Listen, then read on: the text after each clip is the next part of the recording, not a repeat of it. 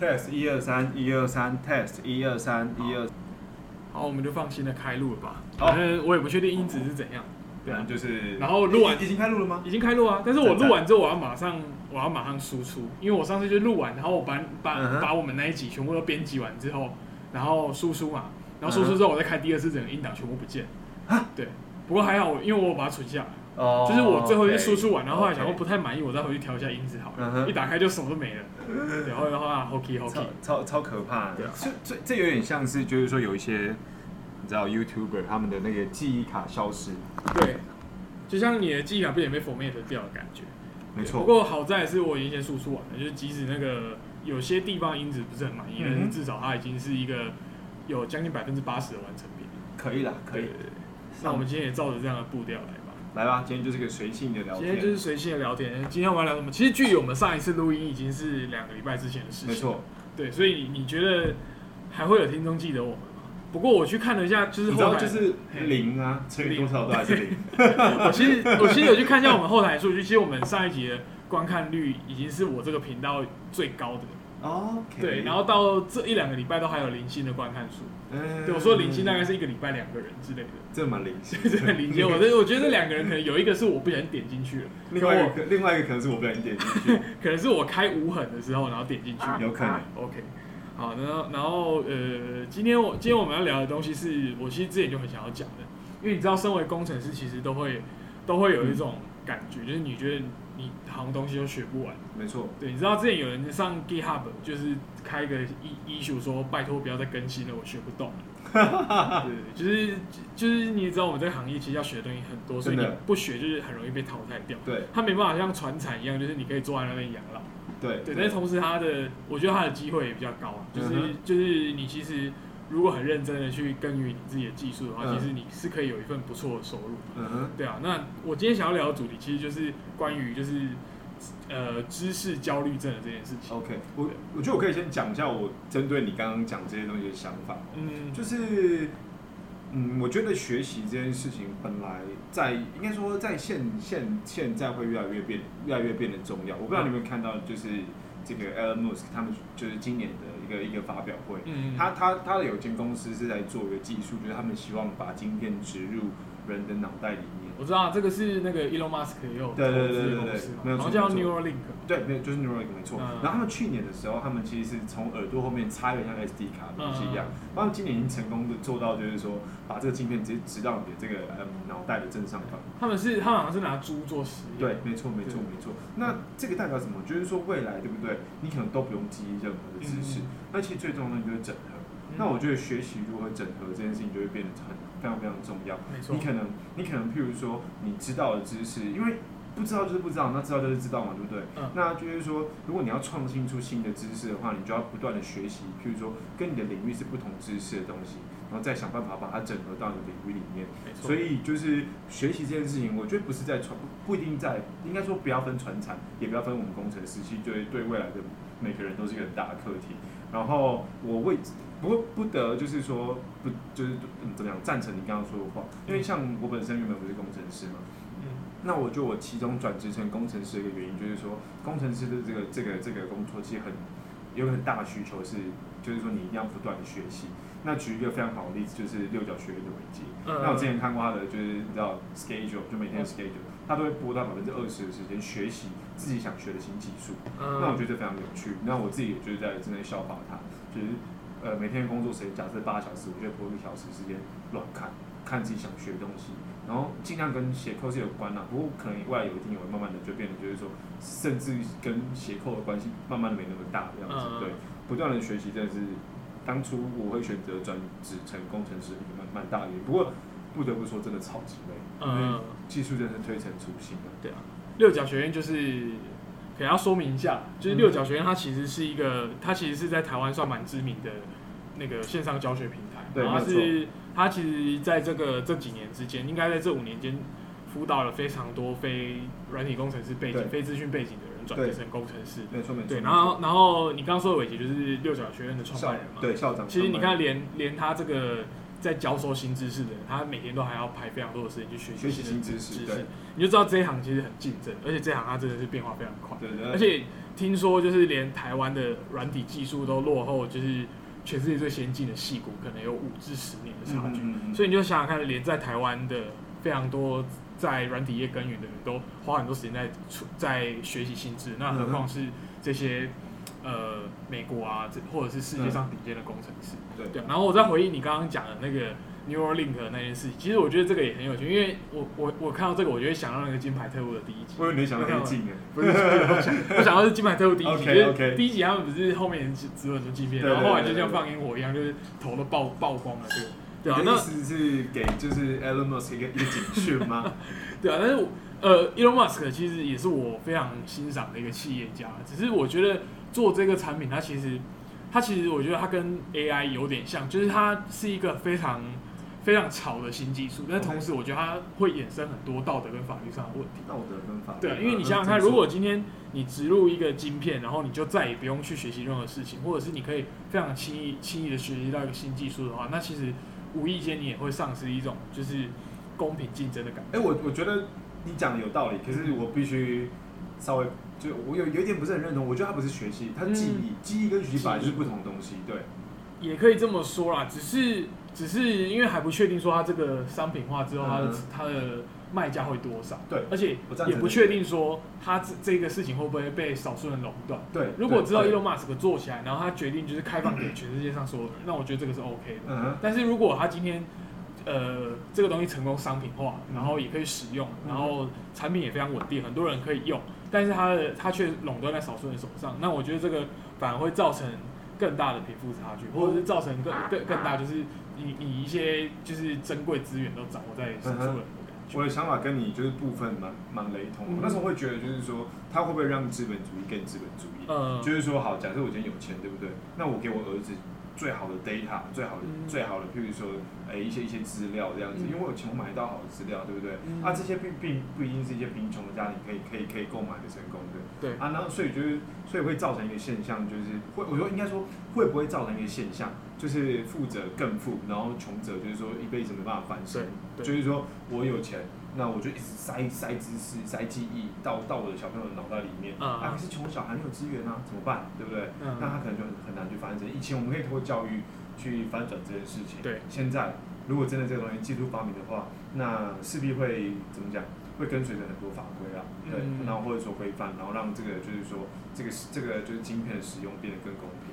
不然我也自己超差了，因为毕竟也不是非常有钱的人家庭。对，就没办法，对啊，好像好像没有。办法再去就是就是你的竞争力好像就没办法体现在于说你可以跟人家公平竞争。对对对，不然就学好骇客技术。对啊，所以所以其实这个一直就是这个商品推出之后，其实我就非马上就会有非常大的疑疑虑。不过再转回到我们今天要提的，呃，今天我要提的知识焦虑症比较偏向于说你你一直觉得说你好像什么东西都学不完，所以你就一直想要去学东西。嗯哼，我举个例子来说，比如说像工程师，他最常做就是至少我身边我认知的工程师是，我只要知道新技术，我就马上去学，嗯，或者是我就很害怕说，哎、这个新技术会不会以后突然红起来？像像前几年就是突然很流行一个程序员叫 Python，嗯哼，就你现在就看到大家都在开怎么写 Python，对对对对，然后怎么样去做 AI 之类的，然后你就会很怕你跟不上这个时代，所以以工程师的角度来说，你会觉得说，哎、有新技术，那我当然是先学对。再说。对。然后这这个我觉得还算是 OK 的方向，但是当今天就是越来越多线上课程出来，比如说像哪一个线上平台又开了什么课，嗯然后哪一个线上平台又推陈出新做了什么事情，然后你就会发觉说，哎大家就开始去抢这个课，尤其是、嗯尤其是我觉得现在线上课课程平台它普遍都会有一个行销的方式，对我不能说这行销方式对或错，我觉得这个这个毕竟。毕竟有钱大家赚，我觉得这个无可厚非。只是比如说像有些行销平台，他们推出说，呃，我在募资期间我只要多少钱就可以买了，对。但是在募资后我可能就要涨到一定的价格。嗯，那如果它的课程大纲就是开发的够吸引人的话，那我们在开发就是在这个募资的阶段，就会有很多人急着想要去上这个课。对对，然后他如果再做一个饥饿行销，就是说我这个课程募资率超过几趴，嗯。我就在开启什么样的隐藏课程。然后这隐藏课程可能又是你你觉得在这个地方很很实用的，比如说像 Python 在这这两年突然很流行，拿它来去炒股了，选股票。然后比如说像我就会看到有些募资平台说，那个我我我我们现在这平台就是教你怎么样去爬一些基本的股票资料。嗯。然后你如果这个我们这个募资的进度满两百趴，满嗯。两百 percent 的话，嗯。那我们就开始教大家怎么用 Python 直接去做线上交易。哦你连那个股市 A P P 都不用开了，嗯你可以直接去做交易。对。那这个时候就会很很多人很怕自己说啊，现现在趁趁正便宜，赶快抢进，赶快去买，嗯对就是现会有现在这个现象。那你怎么去看这个？我看这个现象？我觉得的确就是，哎、我我这这我可以分享一个我的经验。我那时候在学，就是嗯，转职成为工程师的过程中，那我其实大部分都是透过这个线上学习嘛。嗯那我觉得我一开始初期也会有一个相同的，呃，现就是相同的行为吧，应该这样讲。嗯就是我看到很多，譬如说，我大部分都是以 Udemy 为主。嗯那当然，除了 Udemy 之外，我有就是有会还是有很多其他平台，像 Hisco 啊、好好哈号啊，好这有点像叶配，反正就是 anyway。Hisco 跟哈哈我都没有用过，说实话，对。那可是 Udemy 上面就有很多线上课程啊，每每天可能都会出新的、啊。对像譬如说我本身是就是前端工程师嘛，那我嗯就是最主要学习 maybe 就是 JavaScript 跟就是这个 React 这样子。嗯那 React 课程可能一天就会出，比如说十个、五个嗯这样子。那我是全部都把它当做下来，全部都学嘛。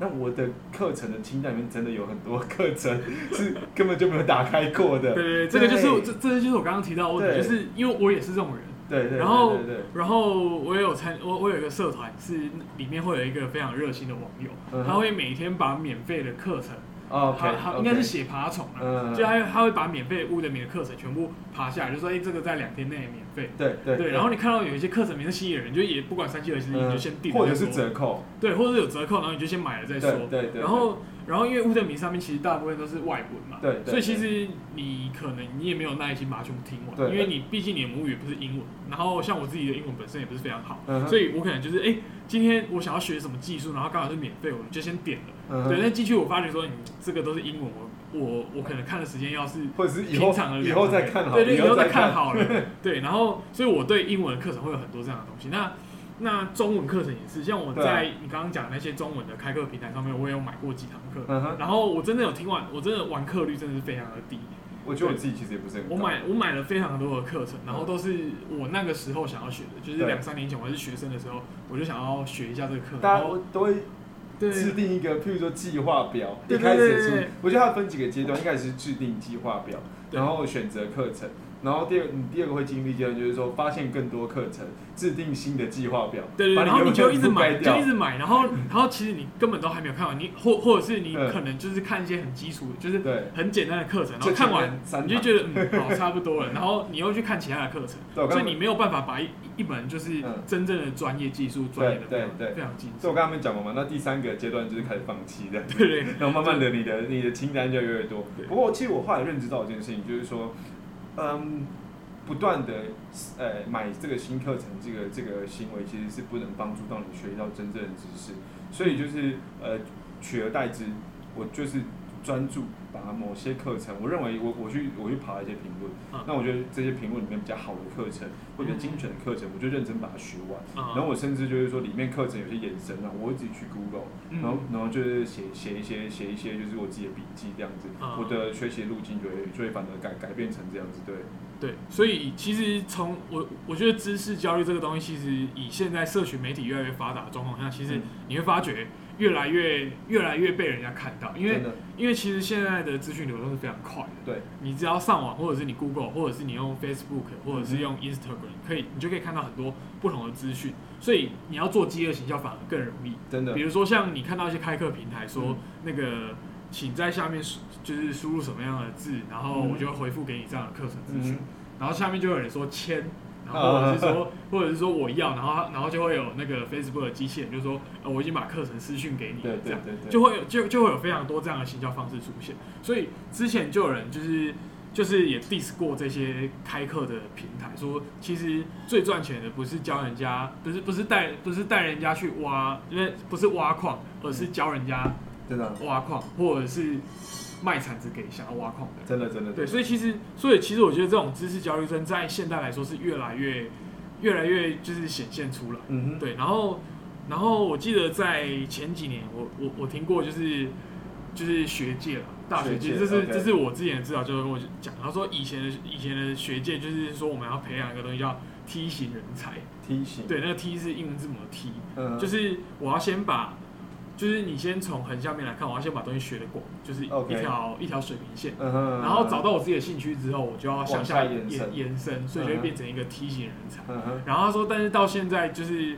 越来越多的薪资啊，或者是越来越多需要去学习的技能之后，你会从梯形人才变成拍型人才。哦，那个拍就是那个三点一四一五九二六的那个拍，嗯嗯，对，然后那个拍哦，的，两两会两，对他他他就是他就是有点像就是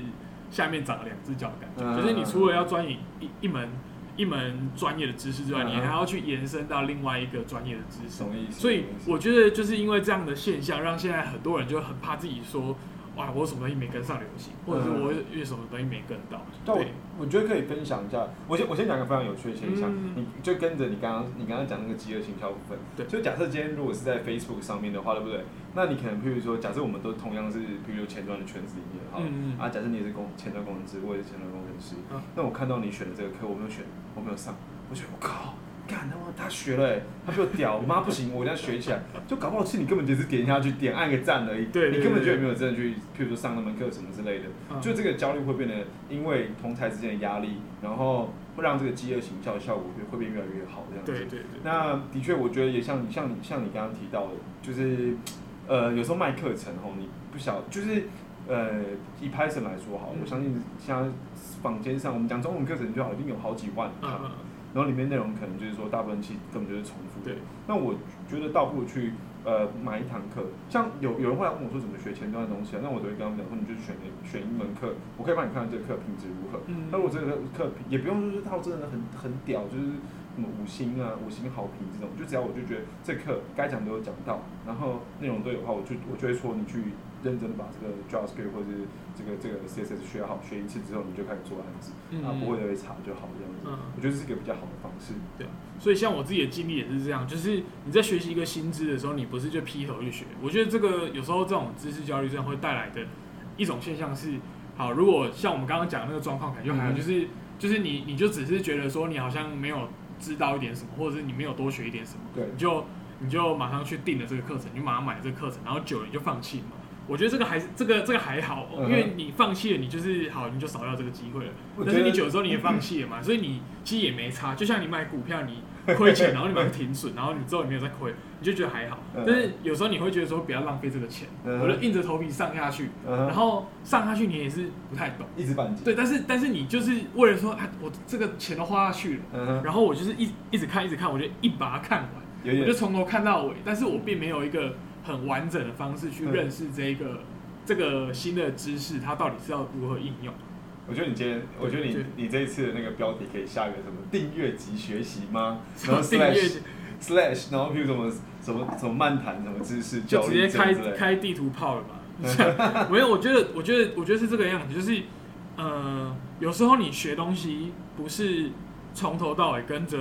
就是课程的课纲去学，对对对你就可以学到新知识。特别是软体工程这个东西是变化非常大的。对，以工程师来说，你其实你光一个新的领域就是 domain know how，就是完全不一样的。嗯所以你的技术应用的层面也不一样。所以如果你照着那些课程就是一板一眼的这样上下去，嗯哼。其实你是很难会学习到新知，而且你会非常痛苦。对，而且对，知道你会觉得说靠，我什么都不懂，然后就一直学，一直学，一直学，但是我不知道说我学这个要干嘛、嗯哼哼对啊，所以以像刚刚我们最前面有提到，就是六角学院的这个，嗯我们这边没有要帮他业配，就是对。就是这个课程，它其实它其实是台湾算非常早期就在做没错线上城市教育的平台嘛，嗯。然后他们其实一开始的立足点就是直接让让学员去上战场，就是直接有对专门给他们做，对然后因为其实我是有买他们课程，然后他们然后他们我我我其实也才买几堂嘛，这课蛮贵的，他们课不算便宜，但是他们算是蛮由浅入深的，而且他们服务品质对他们服务品质非常好，他们是可以直直接帮你做免费的 review，然后帮你做免费的线上面试。对对对对，然后那个时候就是因为他们这个东西做的很成功，对所以你可以看很多线上课程平台开始一些拐瓜裂枣的老师出来跟着开这些课，然后就也一个人跟着去做。直接说拐瓜裂枣，真的啊！哎、我跟你讲，我我不是只有买六角学院的课程，我也有买其他拐瓜裂枣老师的课程，真的就是照稿念过，然后你就是就是他他一一堂课的影片就是快一个小时哦，嗯，然后他一个小时就是都跟你念头念我我投影片，我觉得你要开一个那个付付费订阅制，嗯，然后如果付费订阅的那个用户就可以听到哪些拐瓜裂枣了，是吧？那个其实自己找都很好找啊。其实现在现在线上课课程的开课平台这么多，其实你去看评价多少就会知道，而且、嗯而且其实我觉得像他们这种评价都会有一种定锚效应。嗯所谓定锚效应就是说，只要今天今天前十个人都说你烂，那第十一个就对你印象也会差。对对，所以其实你你如果一开始开课，你的品质就不是很好，然后后面的人他一看你知道说你很难翻身啊。对，所以我那时候我那时候就是就是除了买这个我我认为品质不错六小学院的课程之外，我还买了另外一个在别的开课平台的，就是嗯同样类似的课程。一然后他哇，他的大纲写的超好的，他的大纲写到真的很吸引人，而且他也是用到就是我刚刚说的那些饥饿行销的方式。所以就是我那个时候就是刚好有实习嘛，然后拿到一嗯笔钱，然后你那时候实习刚完成一个专案，你就有一个成就感，然后你就会想要说，那我我要就变更强。对我要变更强，然后看到说，哇靠，我学这个我就飞天了，我就会飞了，然后你就跳进去买，然后你看看完他的课程介绍，觉得说，嗯，好，那我就继续学，然后然后后来你看了一一堂课、两堂课，然后花了一两个小时在看这个课，你你就会开始有点怀疑，你就说哎这个课程的品质，嗯，应该是我程度太对对对差，会不会是我自己太笨对，会不会是自己太笨？对，然后但是你开始看到有些人的评价开始给三颗星的时候，你就觉得说，好像不是我的问题哦、对对对对。对，然后 会不会是会不会是这个人也很笨？会不会是这个人也很笨呢？然后但越来越多，你就会发觉说啊，这个课程真的有问题。嗯，对，然后你你你会发觉说，就是因为其实以台湾就是台湾市场不大，然后台湾的就是工程师的圈子也不大，所以其嗯实传来传去就很快，你你这种课程如果开的太烂，大家都大家就会知道了。对啊，对，所以就开始网络上就会流传一些说，哎，你哪一个课好，哪一个课课不好。我觉得也可以在那边分享一个，就是我自己觉得在工作上面怎么找这个 solution 的方式这样子。嗯那假设我今天要用到一个，比如说功能好了，那你可以上去直接 Stack Overflow 直接找，然后嗯可是，然后你也可以去 YouTube 直接找人家实做的一些影片这样子。嗯那我通常都会假设啊，我们先讲以以 Facebook 呃以 YouTube 为主好了，这种嗯影片为主，我就会直接把它调到最后面。我先看它要的效果是不是我要的效果，嗯事后我再继续看下去这样子。那呃，讲到另外一个问题，因为你看啊，假设我譬如我打一个关键字，譬如说我也打一个 Webpack 好，对不对？哎、嗯成千上万的文章跟成千上万的嗯 YouTube 影片呢，那里面你觉得会不会有些人讲错？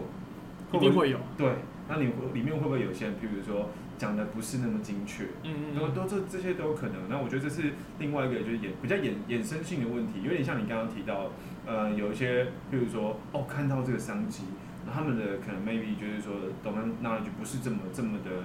呃适合来做这个教学，可是他们硬跳出来做教学这样子。嗯那所以我觉得会不会选择课程，或者说会不会选择知识，在这个现代人的这个就是现代人的呃技能点数里面就变得很重要。嗯我其实不是，我觉得我其实不是觉得只有工程师需要需要这件事情，像。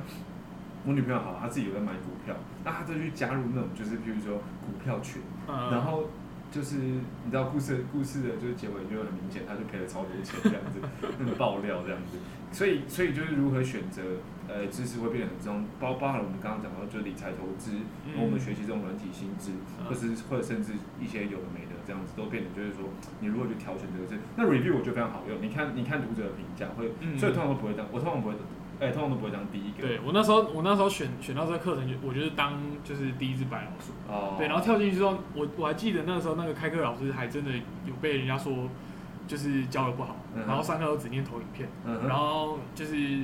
一支影片有四四十分钟啊，四十分钟有三十五分钟都都在讲投影片，然后然后实做的地方就是复制它的城市嘛做一次，啊，但是这样你没办法就是从头到尾对啊，对你没没有办法从头到尾就是去了解这一个嗯。语言，这个这个城市它的功能是怎么样做，所以他就说他，所以所以那个时候那个线上课课程平台就要要求那个老师好像重录或者是嗯再去修改这个课程，但是后来修改出来就是成果也是差不多，OK，所以你就知道其实为什么我刚刚说很多拐瓜裂枣还出来开课，我懂，就是这个原因。对啊，所以呃，不过我觉得你越学越多，像譬如说我现在以以我现在前端知识来说，我大概可以挑选出，譬如说不管是在 Stack Overflow 上面，或者说嗯。YouTube，、或者是甚至 YouTube 上面的教学影片，哪一些哪一些是比较有好，就我可能一听嗯。一听他们的试教，那我就大概知道这个课程值得上，或者是可能不值得上。嗯那、可是我也不会像你刚刚讲，我不会就是整堂课全部听完。嗯我譬如说我我要用他们其中一个章节，那我就会先去听这个章节，嗯然后听完之后就赶快来把它应用在我的就是呃工作上面这样子。嗯，所以我们稍微归纳一下今天这个主题的结结论，就是我们刚刚提到，就是很多我们知识焦虑症的一些现象，就是我们会我们会看到课程就想订，或者是我们看到免费的电子书就想用，但是其实我们也不是一个会看书的人，嗯对，就是之之类的。但是 我们后来发觉，其实我们后来学习一个新知，最重要的，呃，有一点是，呃，我们不会从头到尾把一个把把一门课程完全看完，我们会摘要，对。然后用一些就是比较重点式的方式去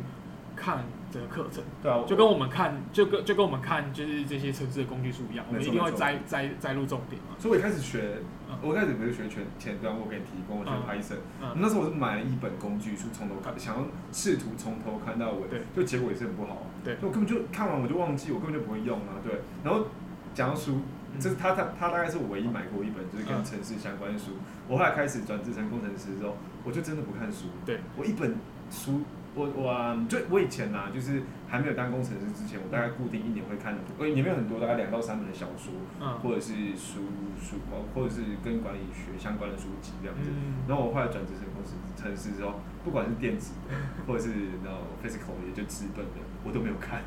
我好像最近近一年，我只看了一本一本小说而已，嗯就就跟以前差差蛮多的。对啊，所以其实，所以其实像这种，像我觉得应该是说，呃，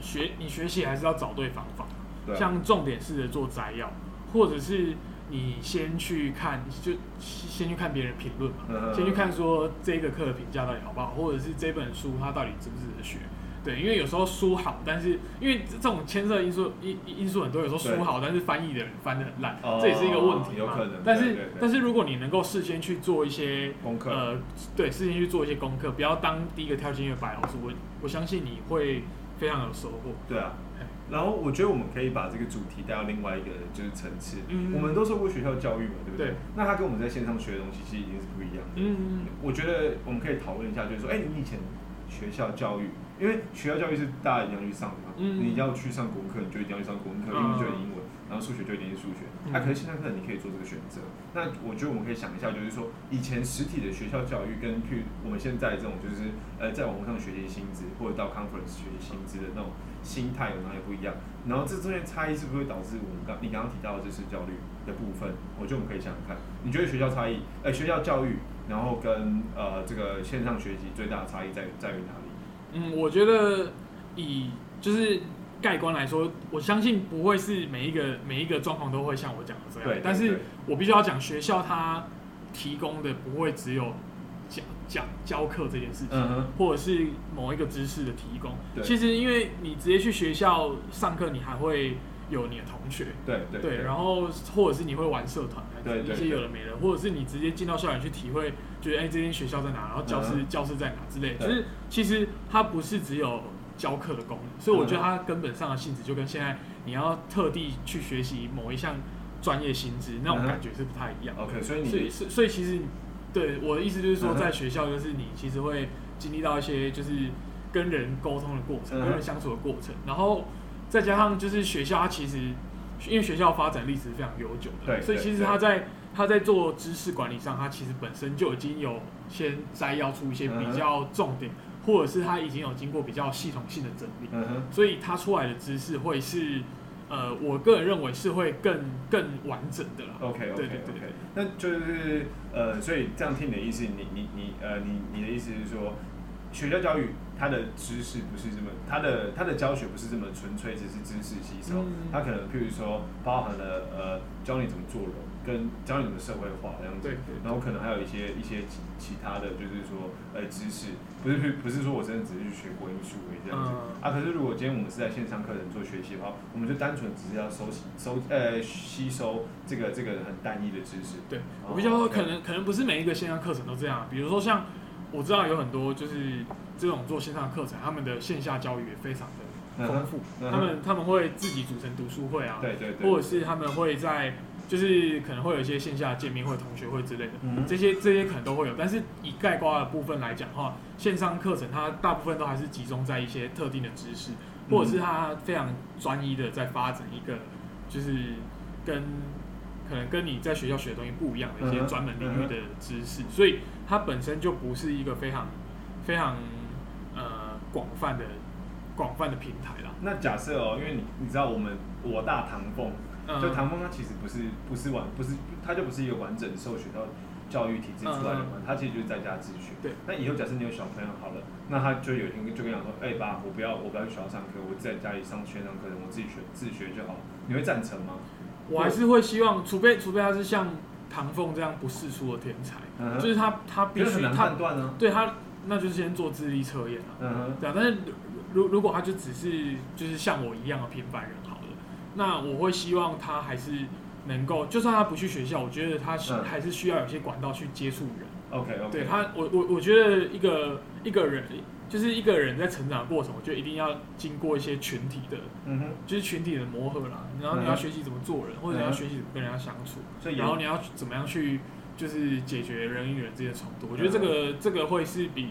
你在家自己学一个专门知识还要重要的事情。嗯哼，可是我觉得这这搞不好会变成一个趋势哦，因为嗯就是就我所知，我的朋友圈里面，对不对？就有一些人小朋友其实开始只只在家里做学习而已。那会不会就是说，会不会未来以后会变成就是说，呃呃，就是说，嗯，以后大家都在家自学，嗯然后学知识就是学知识，然后会有另外一个管道专专门教你学做人，教你怎么学做做，在教你怎么社会化。你说社会化这个也要开一门线上课程，然后在对对做几个对对。对对对，所以变成就是说连，连这个学做人都要都都会被知识教教育所困扰。你会觉得说，哎、这个人报了报了一门，比如说教你如何讲好话这个课程，我没有报，我会我会变成一个讲烂话的人这样子。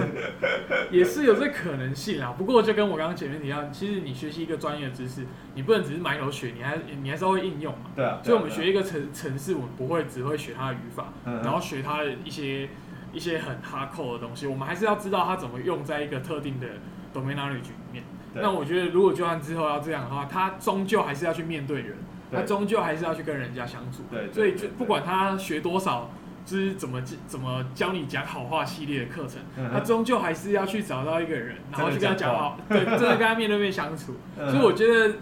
我觉得在在这样的一个环境下，他还是必须要去面对人啊。所以我就算他之后做这个，我我我我我也只是认为这这只是一个传递知识的方式的改变，OK，但是它的本质我觉得还是需要一样的。对，那其实我觉得你刚刚就讲到一个我蛮认同的，然后我也觉得就是说如何解决这个知识焦虑的一个很好的方法，嗯。就是呃第一件事情是你要知道你到你要知道你到底要什么东西，嗯。你今天要你今天要的是譬如说单一知识的吸收，或者是说哎我就去学校跟同学相处。跟跟同学打闹，然后学习怎么社会化，学习怎么做人。当然小朋友不会知道，不过以一个成人以一个成人观点来看，我们知道我们要什么东西，嗯那你就要去选择这些课程嘛。那你在选择这个课程过程中，那你要知道，就是说 这课程很多东西本质其实很相像的。比嗯如说我买了两百堂 JavaScript 课好了，他们教的东西都是 JavaScript，那他可能前面譬如说二十堂课内容搞不好都一样，只是用不同讲法，嗯搞不好有一些人讲法都还是一样的嘞。嗯对对对，所以呃，解决我我自己的观点啊，解决知识焦虑就是说你要知道你自己到底想要的东西是什么。然后，譬如说，我今天来学前端，那我就那我就要先上我的 Google，嗯什么是前端？前端最重要的是什么？那我要把什么东西学好，这样子对。对，所以我觉得做很多事情，你本身就是要从你到底是否喜欢这件事情出发，嗯而不是从我会不会输人。对我我会不会输人，或者是我能不能够赚到钱出发。哦，比如说录 podcast 的，为什么录录 podcast？其实我从大概五五六月就开始准备在录了，嗯但是为什么我到虽然我到现在集数还不是很多，但是至少我我持续了也大概三四个月了，嗯嗯嗯嗯，对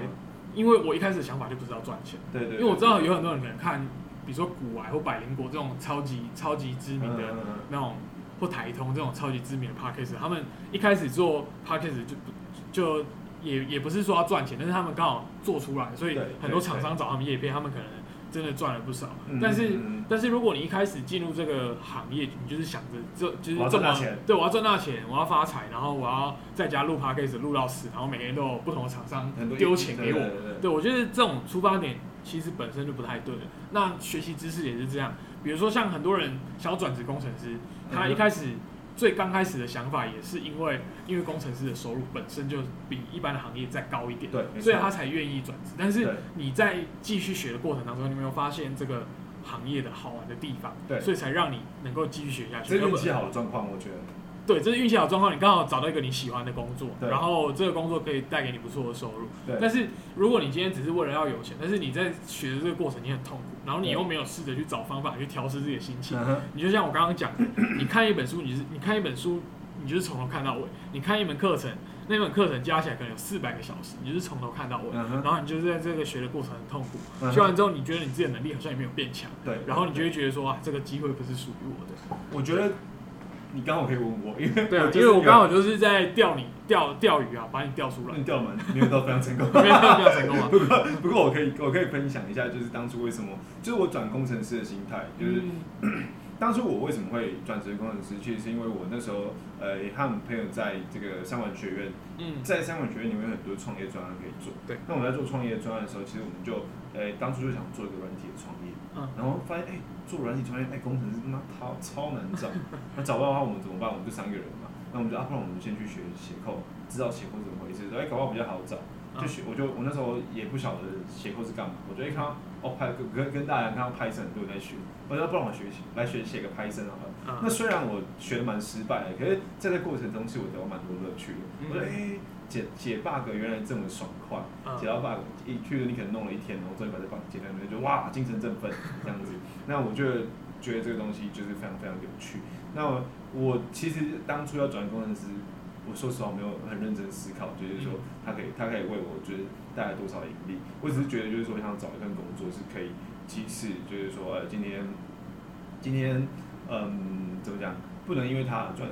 很多钱，那那我我觉得，可是我自己做起来不会觉得无趣，那我就我我我才会就是用这个心态去转职成工程师。所以我觉得呃我转职的心态算是蛮健康的，不过运气很好，我觉得就是刚好。我觉得大我我我比较像是说运气呃，如果这个呃我我就是想做我想做的事情，那运气很好可以赚很多钱，那就赚嘛。运气不好的话没关系，我起码就是我我很开心，然后生活过过去就好。嗯，对对对，对啊，所以我觉得最重要的还是你要了解自己在做什么，而且这个东西是你喜欢的对真的喜欢。对所以你今天就是成功转成工程师之后，你也非常的就是非常的适应，然后非常开心，这样子非常累，非常开心。非常累，对啊，所以我我我们要怎么下结论呢？就是其实知识焦虑症它源自于，我认为啦，它源自于就是你能不能够真实的了解你自己到底想要什么？对到底想要什么，嗯，然后你再去进，就是再去进行就是知识的吸收或知识的学习，这个对你来说可能才是最重要的。嗯，我觉得可以探讨回去，就是刚刚我们提到学校教育，其实台湾的学校教育比较少跟学生就是说问，呃、教教导学生寻找自己的到底喜欢的，嗯，然后呃、反而就是说不断的在传递知识。那像你知道学校教育，学校教育不应该只是传递知识嘛？对所以，不过我觉得现在好像比较越来越好了。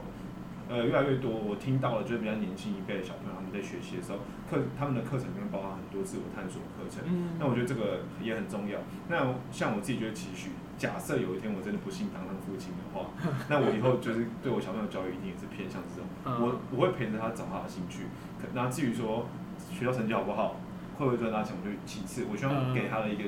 给他一个东西是说，呃，坚持把这个喜欢的事情做好了，好的一份心。因为其实要坚持把自己喜欢呃的事情做好也不容易。像嗯我以前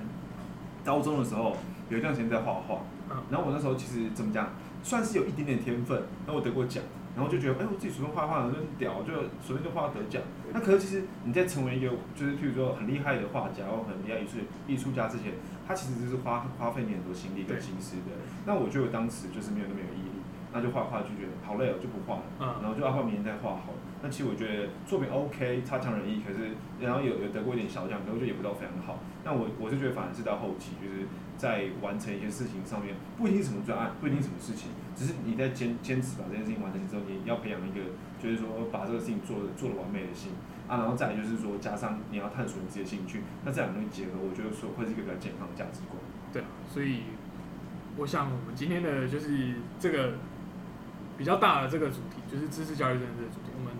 大概就是这样做结尾。那也希望今天就是如果我们真的有听众的话，希望他们今天听到这个能够对能够能够从中就是学到一些不错的经验啊不应该说听我们听我们的这个碎碎念，然后如果有一些反思，因为我们讲的不一定是对的、啊，对啊，对，刚刚他们有一些反思，也可以在留言底下呛我们，没关系。对啊。对，如果你们有听到的话，